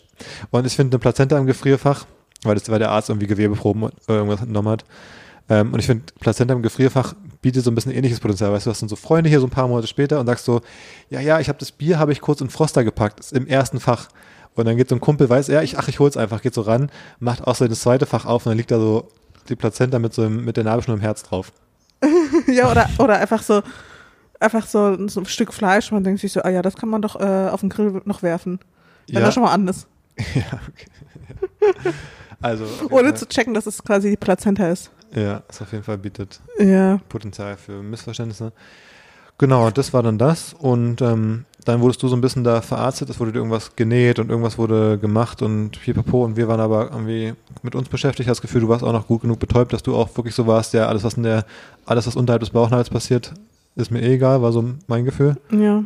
Also ich habe natürlich schon alles so ein bisschen auch gemerkt. Mhm. Es war auch nicht so angenehm, aber es war vollkommen okay. Aber man spürt keinen Schmerz richtig, ne? Man merkt, dass was passiert, weil ich kenne es nur, wo ich mal meinen Handgelenksbruch hatte, da haben die auch so einen, so einen Draht danach rausgeholt und da war es dann auch örtlich betäubt. Und dann spürst du so dieses stumpfe Gefühl, wie mit einer Schere so geschnitten wird, hast du Ja, nee, gehabt? ist noch ein bisschen anders. Man hat immer noch genug gespürt, dass man, ich meine, ich musste ja auch so pressen und sowas, weißt du, ich musste, ich musste es ja auch schon noch merken, ich musste ja auch die Wehen und so noch merken. Insofern habe ich schon was gemerkt, aber es hat nicht so, es war jetzt kein so intensiver Schmerz, kein schmerzhafter Schmerz in dem Sinne. Es war Ja. einfach unangenehm. Hm. Ja. Aber es war schon echt, also es war wirklich nicht schlimm. Aber ich sag dir, wie es ist, ohne PDA. Ich hätte das Ding nicht durchgezogen. Wenn ich mir gesagt hätte, so, das sind jetzt äh, ihre Wehen und das noch ein paar Stunden, hätte ich gesagt, ich, dann hätte ich doch gern den Kaiserschnitt. Hm. Also, keine Ahnung, wie andere das packen. Es gibt ja irgendwie Frauen, die, die, die pusten ihr Baby so raus. Aber das äh, bin definitiv nicht ich und das, ist auch kein Wettbewerb wahrscheinlich. Es ist absolut kein Wettbewerb und dann neben der unterschiedlichen Schmerzempfindlichkeit, nicht mal nur auch generell, sondern du hast ja auch an unterschiedlichen Stellen im Körper wahrscheinlich ein unterschiedliches Schmerzempfinden. Ja, also ich kann mir auch vorstellen, dass du zum Beispiel ziemlich schmerzresistent bist, aber vielleicht auch An manchen in, Stellen. Genau, an manchen Stellen oder an anderen Kontexten und vielleicht dann bist du körperlich eben auch nicht so super breit gebaut, hast jetzt nicht die breitesten Hüften, also vielleicht ist es bei dir einfach schmerzvoller als bei anderen Frauen zum Beispiel. Also ich glaube, da dieses Vergleichen hat da gar keinen Sinn oder gar keinen, gar keinen Zweck. Und ähm, ist gut, dass es die Möglichkeiten, glaube ich, einfach gibt, dass man Ja, mit so einer PDA, definitiv. dass man da, dass man das eben schafft. Aber ich wusste auch, also mir war auch von vornherein klar, dass ohne eine PDA würde ich eh keine vaginale Geburt Hm. haben wollen. Also mir war klar, weil es die PDA gibt, entscheide ich mich für die vaginale Geburt. Gäbe es die Option der PDA nicht, ähm, ja, dann äh, Peace out. Hm. Mache ich einen Wunschkaiserschnitt. Das war für mich ganz klar. Auf der positiven Seite der Geburt nicht eingekackt. Ja, Um mal wieder zu unserem absoluten, zum Markenkern unseres Podcasts zurückzukehren, mal wieder nach längerer nicht Zeit. eingeschissen. Ich habe mich nicht eingeschissen. Nicht Ich eingeschissen. habe fest, fast fest damit gerechnet, weil das ja immer passieren soll, aber ich war schön nochmal, als ich zwischendurch mal Wehen hatte, war ich nochmal schön auf Klo. Ja. Kurz so vor der PDA habe ich mir noch, habe ich, war ich noch schön mal, Schon mal leer gemacht. Ne? schön leer gemacht den Darm. Ja, nee, das fand ich eigentlich ganz cool. Also das muss ich sagen, ähm, das fand ich einen positiven Aspekt. Ich fand auch richtig krass, als sie da meinte, wir machen noch mal kurz die Blase leer. Ich weiß nicht, war glaube ich nach der Geburt. Ich glaube nach der Geburt, ne? Doch, äh, dann als wir schon im nächsten Zimmer waren sogar. Und dann kommen sie halt an, wie mit so einem Strohhalm. Also mit einem Katheter war das eigentlich, aber es war so ein, wie so ein Mini-Katheter, den man so kurzfristig reinmacht. Haben die wie so einen Strohhalm irgendwie da reingeschoben in den entsprechenden In die Eingang? entsprechende Öffnung. in die entsprechende Öffnung, haben da so ein, so ein, so ein Säckchen unten dran gehalten, wie so eine, das haben sie auch äh, davor auch die als Kotztüte angeboten, also einfach so eine Tüte, wo die so sehr lang nach unten so kreisförmig runtergeht. Und dann lief da einfach, vor allem beim ersten Mal einfach drei, vier Liter, würde ich sagen. Unfassbar viel. Einfach, wie so, wie wenn man bei so einer Luftmatratze, bei so einem Ventil, wenn man das so zusammendrückt und die Luft einfach so rausgeht. So wirkt es auf mich, als hätten sie das Ding dann so irgendwie an die richtige Stelle so reingedrückt, vielleicht irgendwo noch raufgedrückt und dann Wasser abgelassen, wie bei so einem Tank. Ja, stimmt. Und ich war auch erstaunt, weil das ist so viel war, aber Ja, du musst ja- einfach nicht mehr auf Klo. Du warst lange nicht auf Klo dann gefühlt im Rahmen der Geburt, oder? Weil die einfach, die, die haben es für dich gemacht so ein bisschen. Ja, aber ich hatte ja quasi diese Flüssigkeit ja intus bekommen. Hm. Und also die- diese Beutel, das ist ja schon einiges an Flüssigkeit. Das heißt, das, Stimmt. was an Flüssigkeit in mich reingegangen ist, musste halt auch zwangsläufig irgendwie wieder raus. Ja. Das heißt, dieser Beutel wurde quasi umge Umgefüllt. umgefüllt. Ja, ist einmal so durch meinen Körper gegangen, wurde ja und wurde umgefüllt. Ja, das fand ich auf jeden Fall beeindruckend. Ja, ich war auch ziemlich beeindruckt, als ich diesen Riesensack gesehen habe. Da dachte ich, das ist doch cool. Kann man das nicht? Kann man das nicht zu einem Startup machen? Ist nicht immer Frauen und Toilette bei so Events ein Problem? Kann man das nicht irgendwie so skalierbar machen, dass so bei Events oder bei Konzerten zum Beispiel in der ersten Reihe ist das nicht praktisch? An sich schon, ne? Ja. Nee, aber ich will mich nicht lustig drüber machen. Ich meine, das ist ja was, es gibt ja Menschen, die das dauerhaft haben als so ein äh, Katheter oder sowas, die da Ja, so stimmt. generell sowas haben, wenn die irgendwie, auch, auch da gibt es eine Jerks-Folge ähm, zu dem Thema. Ah ja, wo stimmt, die stimmt, eine dann stimmt. mit dem Ding in den Pool geschubst wird von Christian Ja, Ulm. stimmt. Und dann ist großes Desaster. Ähm, also insofern ist es nicht lustig gemeint, aber ähm, dieser Vorschlag, dass man das doch öfter nutzen könnte, weil es natürlich für viele Menschen, glaube ich, einfach dieses Das war haben. schon in dem Moment sehr praktisch. Natürlich, aber ich meine, Men- Menschen haben das dann dauerhaft gezwungenermaßen ihr ganzes Leben und finden es bestimmt nicht so äh, ja. unterhaltsam. Insofern will ich mich nicht drüber lustig machen. Es war nur in dem Kontext fand ich es irgendwie kurios und dachte, Mensch, das ist doch eigentlich für den Alltag vielleicht für dich ganz praktisch. ähm, ja, und dann lagen wir noch in diesem Raum da und dann haben wir so ein bisschen gewartet, ne? Hatten wir das Baby schon, haben ein Foto gemacht, was wir auch dann, was du glaube ich auch gepostet hast, ähm, was wir beide gepostet haben, wo wir, finde ich, alle drei super knuffig aussehen. Ich finde, man sieht uns allen dreien nicht an, was wir gerade durchgemacht haben. Ich finde, wir sind alle so irgendwie so glückselig und so knuffig und happy aus, aber haben gerade eigentlich eine ziemlich harte 10, 12 Stunden hinter uns Ja, gehabt. und zwar wirklich auch alle drei. Also Ja, eben. da war auch jemand äh, auch da beteiligt, der ja auch äh, einen schweren, einen anstrengenden Tag hatte. Ja. Genau, und dann die kleine Amalia, die kam ja raus bei dir, haben wir schon gesagt, mit 3,95 Kilo. Das ist echt richtig viel. Fast Also- vier Kilo.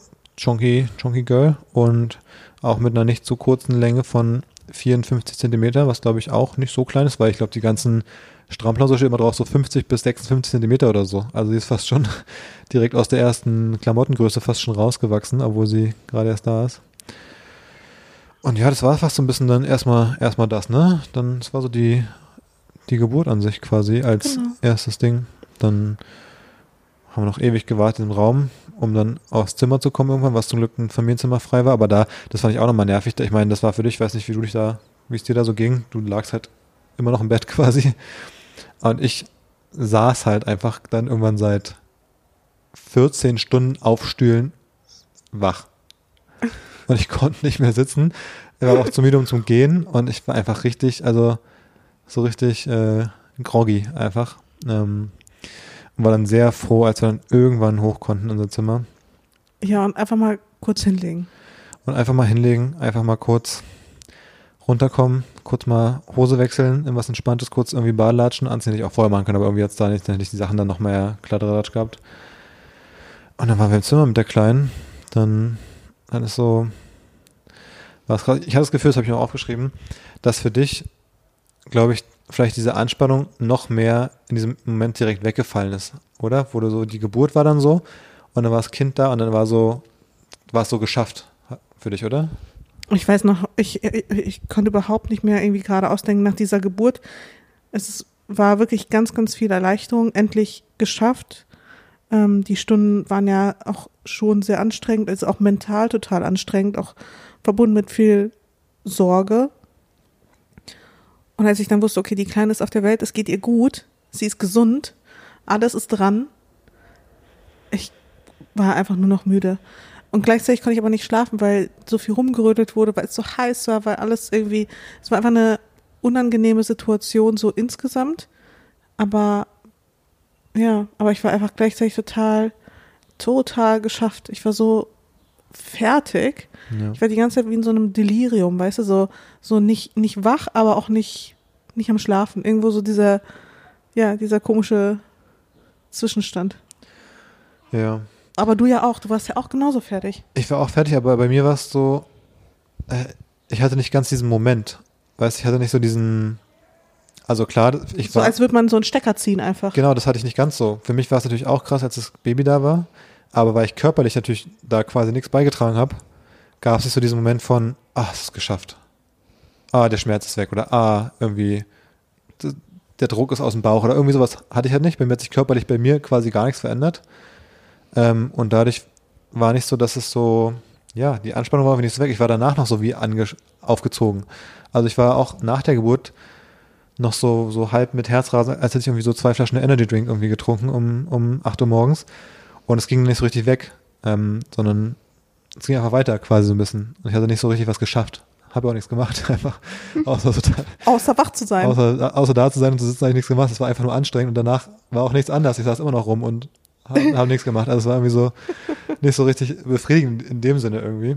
Ähm, und dann kamen wir in dieses Zimmer, wo, ja, ich würde sagen, angenehme 40 Grad waren ungefähr. Also es war, ja, so ein bisschen so Biosauna. es war genau wie so eine Biosauna, wenn man so ins Bali fährt, ähm, dann so die, die kälteste Sauna, so ungefähr war das Zimmer, Mm, Ja, würde ich sagen. würde ich auch sagen. Ähm, kein Ventilator, keine Klimaanlage. Draußen hat die Sonne schon geballert, irgendwie um 12 oder um 13 Uhr. Ja, es war so ein, so ein sehr sonniges Zimmer auf jeden Fall. Ja, Fenster konnte man aufmachen, aber ja, hat also war die gleiche Luft dann auch. Ja, ein bisschen, Und ähm, kann man jetzt nicht sagen, ob wärmer oder kälter. War auf jeden Fall angenehm warm. Was waren das?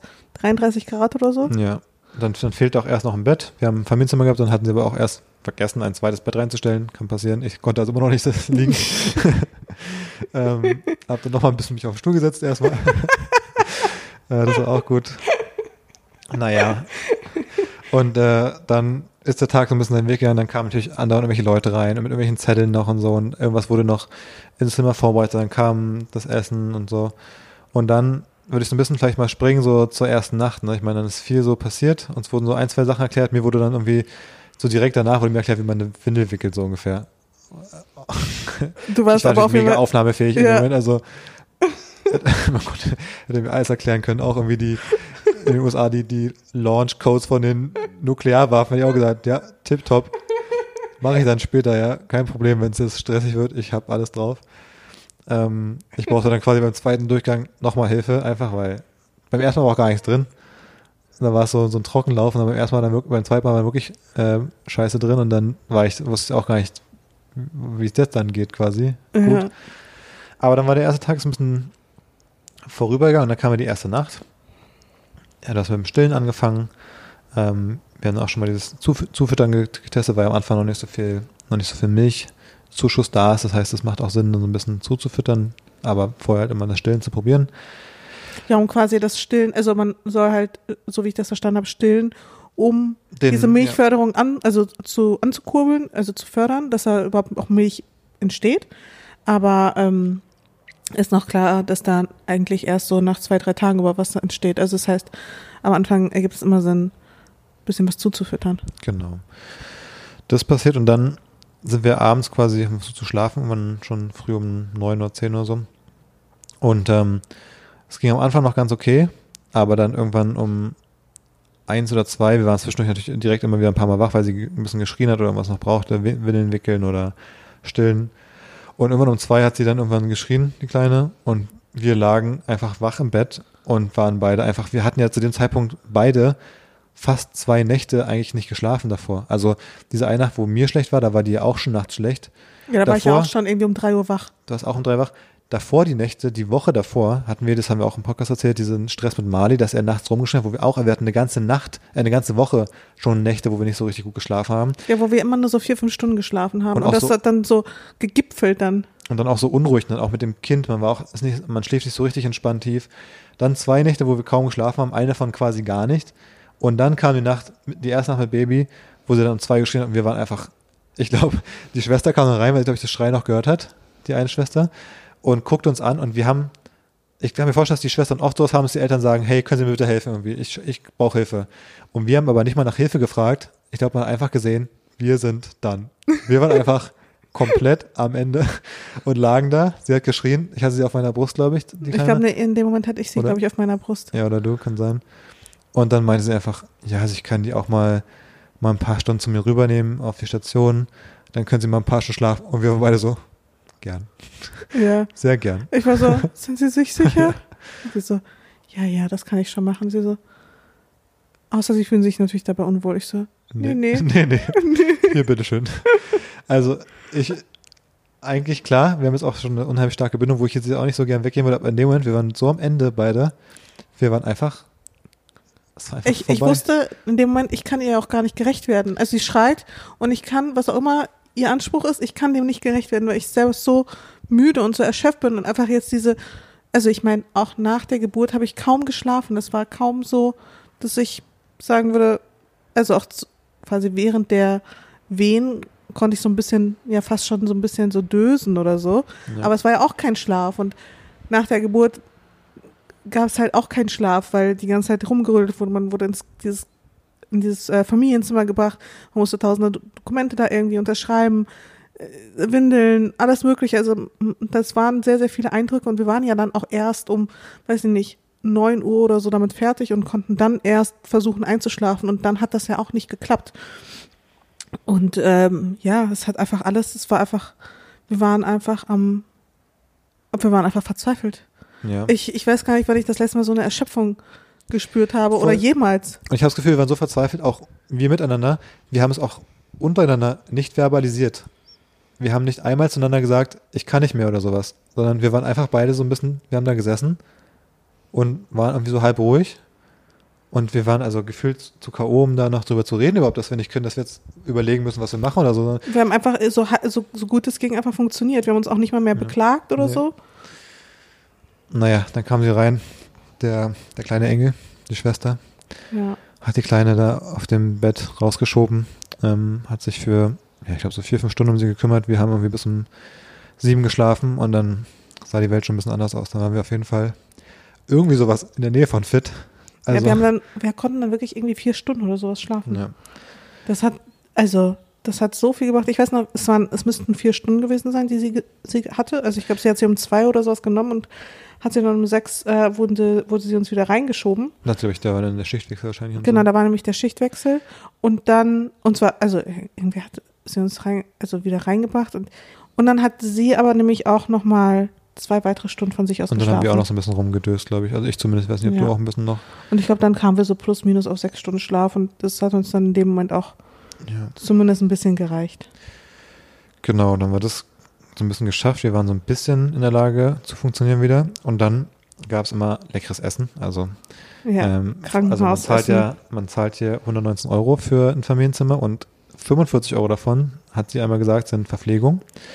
Und bei 45 Euro Verpflegung, was ich finde, ist, also da kann man, wenn man jetzt in Berlin hier auf der Straße ist, da kann man für zwei Personen, kann man da schon zweimal ganz gut essen, theoretisch, wenn man so die richtigen Läden dafür nimmt.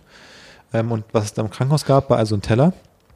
Ähm, und zum Beispiel zum Frühstück einfach so zwei Scheiben Brot, aber auch so ein Billo, To halt so dieses Toast. so Toastbrot, Brot. Billobrot oder so eine helle Schrippe halt. So zwei Scheiben, so Scheibenkäse drauf gehauen. So äh, noch eine Tomate manchmal dazu. Und im besten Fall noch irgendwie so ein Joghurt und Butter und das war das Essen. Also wirklich so, also was Nährstoffe angeht, glaube ich, war, glaube ich, gar keiner drin. Also es war, glaube ich, kein, kein Nährstoff. Also man hat, glaube ich, wie, wie Karl immer so schön sagt, mehr Energie zum Essen verbraucht, als man aufgenommen hat. Würde ich sagen. Ja. Und ich muss auch dran denken, äh, der eine Bekannte, der Sebastian Waters, der da öffentlich über damals über seine Krebserkrankung gesprochen hat, über die Therapie auch und so, der hat auch gesagt, er hatte halt Krebs, er war auch, äh, glaube ich, in der Charité am Campus da an dem großen Turm.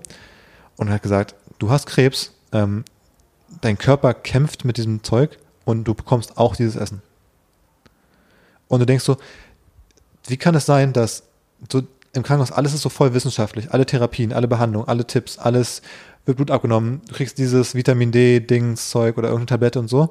Und dann gibt es dieses Essen. Und das finde ich in meinem Kopf, dass an dieser Stelle so komplett, also das Thema wird einfach ignoriert, Ernährung. Dabei gäbe es ja Wege, bestimmte Mahlzeiten zu, hinzustellen.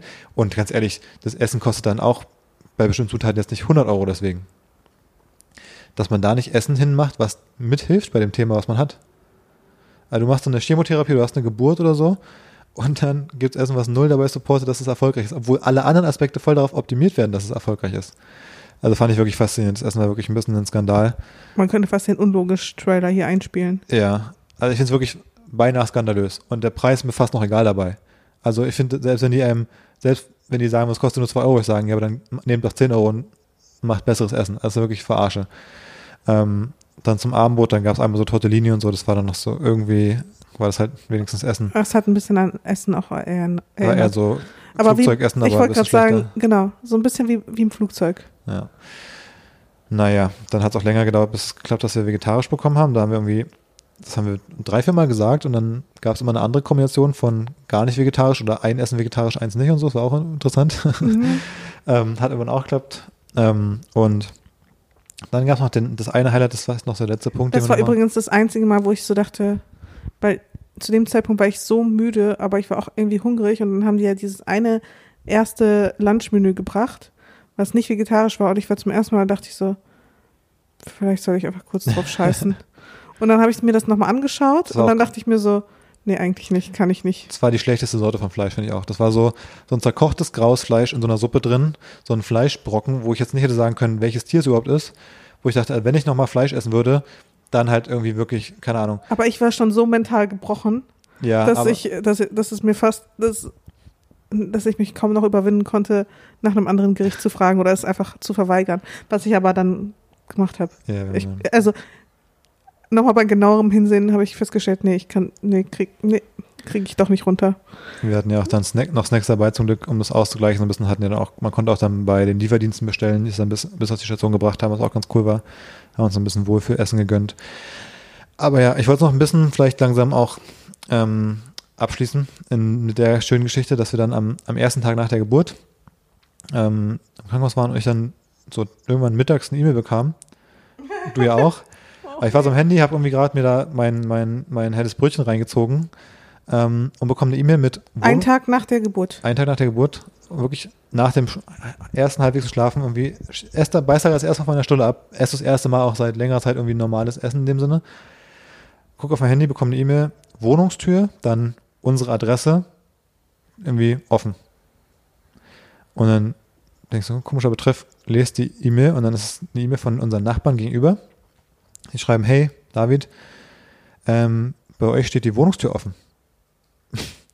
Und ich war gerade drin und habe geguckt, weil es schon länger so ist, seit heute Morgen quasi. Und ihr seid ja auch nicht da, richtig? Ihr seid bestimmt im Krankenhaus.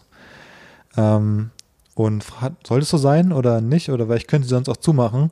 Und dann noch so PS, ähm, ich hoffe, E-Mail-Adresse ist die richtige, weil das habe ich nur so in Online-Recherche jetzt irgendwie gefunden von, von euch beiden quasi. Und ich lese ihn und denke so, kacke. Achso, und dann noch der entscheidende Satz. Und der Kater ist auch rausgelaufen. Achso, okay, cool. Das ist ja geil. Das ist ja praktisch jetzt gerade. Und dachte aber noch, dass der Kater nur ins Treppenhaus gelaufen wäre in dem Moment. Naja, dann hat sie die Telefonnummer auch geschickt, dann rufe ich dort an, spreche mit ihr und dann sagt sie, dann erkläre ich ihr, ja, wir sind im Krankenhaus und so und ähm, dass eben jemand aus der Familie bei uns eigentlich äh, die Wohnung äh, ja, beaufsichtigt auch die Katzen gefüttert hat zum Beispiel. Und ähm, dann hast du auch schon rausgefunden per WhatsApp, ah, die Person hat nicht abgeschlossen, die Tür. Und Mali, der kleine Drecksack. Wo, wo ich auch dann in dem Moment ein bisschen. Wir waren, wir waren beide ein bisschen sauer, weil das Basic, was man ja macht, wenn man eine Wohnung verlässt. Also es gibt so Sachen, die erkläre ich dann nicht nochmal extra. Dass man eine Wohnung abschließt zum Beispiel, wenn man Zum Beispiel, wenn man auf eine Wohnung aufpasst, dass man die, wenn man sie dann verlässt, dass man dann sie einmal abschließt. vor allem bei der eigenen Wohnung, von mir aus, mach was du willst. Ich finde es nicht so richtig sinnvoll, denn man kann die Tür einfach abschließen. Außer wenn man irgendwie Müll wegbringen geht, finde ich, da muss man es nicht machen so. Aber man würde es eigentlich machen. Ist ja auch viel leichter einzubrechen, wenn es nicht abgeschlossen ist. Die meisten Hauseinbrüche passieren deswegen auch unter anderem so leicht.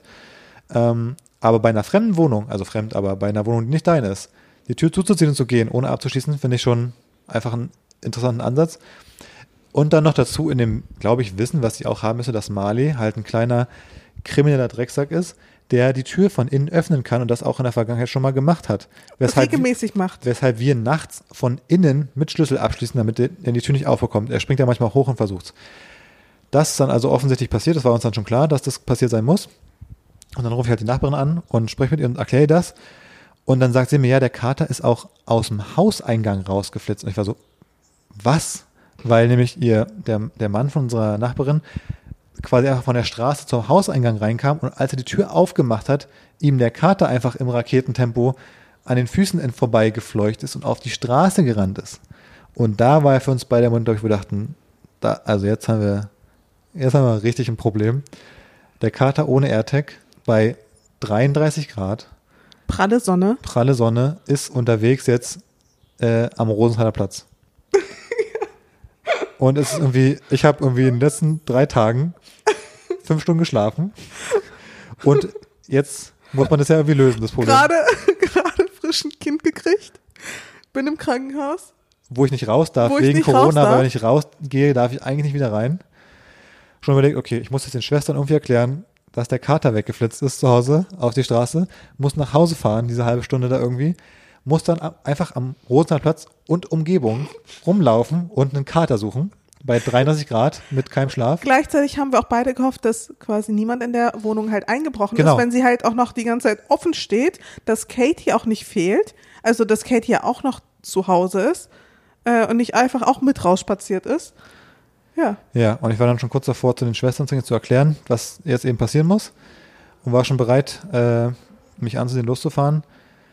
Und dachte halt, weil wenn wir den Kater auch nicht finden, schnell genug bei dem Wetter, dann liegt der halt irgendwann tot im Gusch im, im Park hier, weil der halt verdurstet wäre, wenn er nicht irgendwas findet, nicht bei irgendeinem Restaurant, die irgendwie irgendwer checkt, dass er sich verlaufen hat, aber der kann sich auch irgendwo verstecken, dass ihn eben keiner sieht, dass er da irgendwo in der Hitze brütet, dann fängt er nach einer halben Stunde an zu hecheln, fällt da halb ohnmächtig um, liegt da irgendwo rum und dann, dann war es auch mit ihm so ungefähr. Also man hat jetzt auch nicht, du warst dann erst noch so, glaube ich, dass du dachtest, ja gut, irgendwer wird ihn schon finden und dann ruft irgendwer an oder gibt ihn beim Tierarzt ab. Ich dachte so, ja, wenn das nicht passiert durch Zufall, dann überlebt er den Tag heute nicht.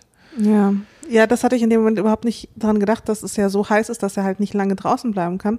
Ich dachte, naja, der läuft vielleicht weg. Er wird sich schon, durch, er wird sich schon durchschlagen. Irgendwer wird ihn schon finden, bringt ihn dann zum Tierarzt. Er ist ja Gott sei Dank gechippt und dann Ja. bekommen wir eine Rückmeldung. Zwei Tage später ist er da so ungefähr.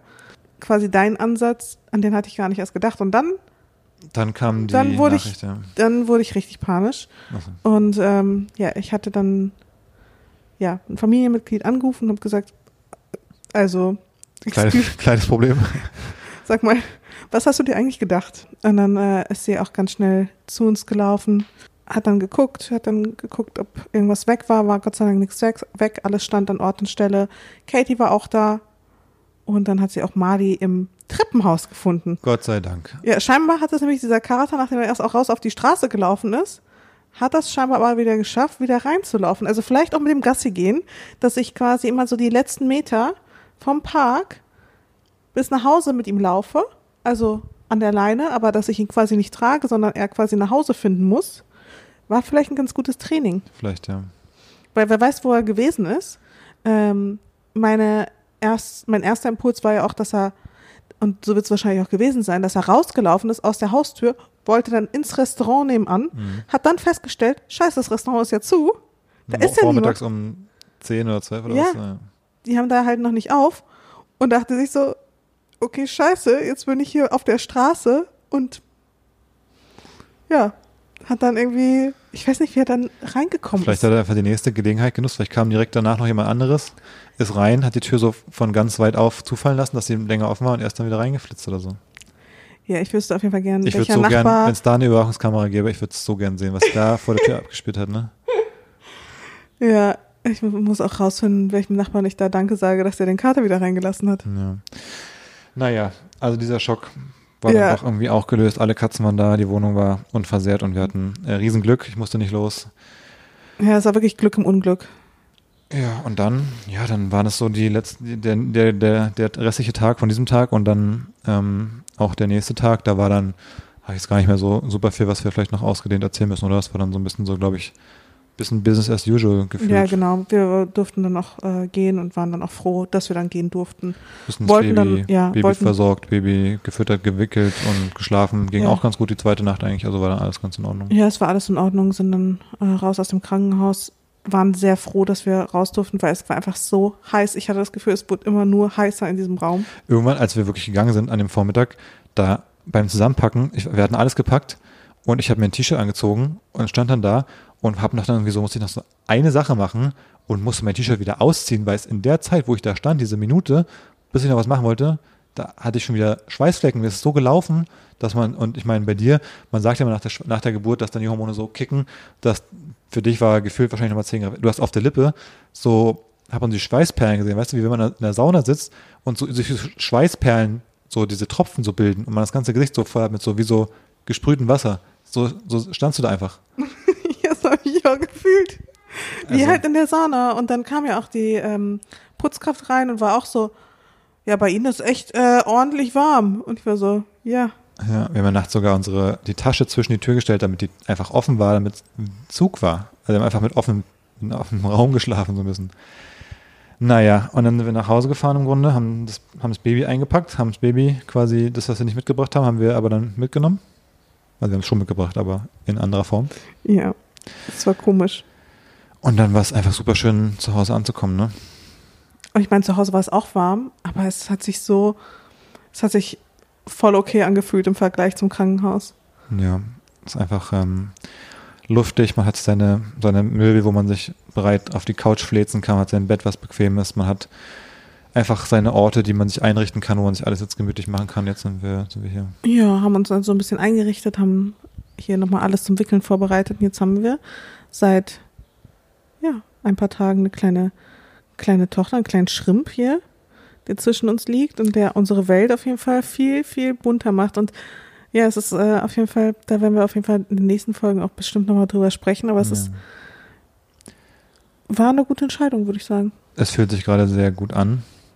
Ähm, und wir sind so verschossen in die Kleine. Wir sind wirklich so, jede Sekunde gucken wir sie an und, und gehen so mit dem Kopf so ganz nah ran und mit den Fingern gehen wir so in ihre kleinen Händchen rein. Man kann gar nicht genug von ihr bekommen irgendwie. Wir wollen sie die ganze Zeit anfassen und, an, und schmusen und knutschen und so. Sie ist so süß. Und es ist wirklich so, wenn man so zwei Minuten aus dem Raum geht, als, also eine Person, die andere ist noch da und dann ist man so woanders und dann kommt man zurück und ist direkt so, oh, ich muss wieder hin. Und dann geht man wieder so hin und, und knutscht wieder an ihr rum. Es ist wirklich, es ist verrückt. Also die Bindung fühlt sich direkt so eng an, man ist so verliebt, man hat so ein Verantwortungsbewusstsein jetzt irgendwie ab Sekunde eins, als wir mit dem Auto zurückgefahren bin, habe ich gedacht, ich habe irgendwie hinten so, so rohe Eier im Auto und wenn ich irgendwie zu hart bremse, dann fliegen die irgendwie in die Scheibe und alles ist kaputt. Also ich bin gefühlt so, ich hatte fast schon Angst beim Autofahren, dass irgendwie einer mir an der Seite einfach reinfährt oder sowas. Also ich war so ganz, auch so halb nervös irgendwie und so. Es war irgendwie auch krass.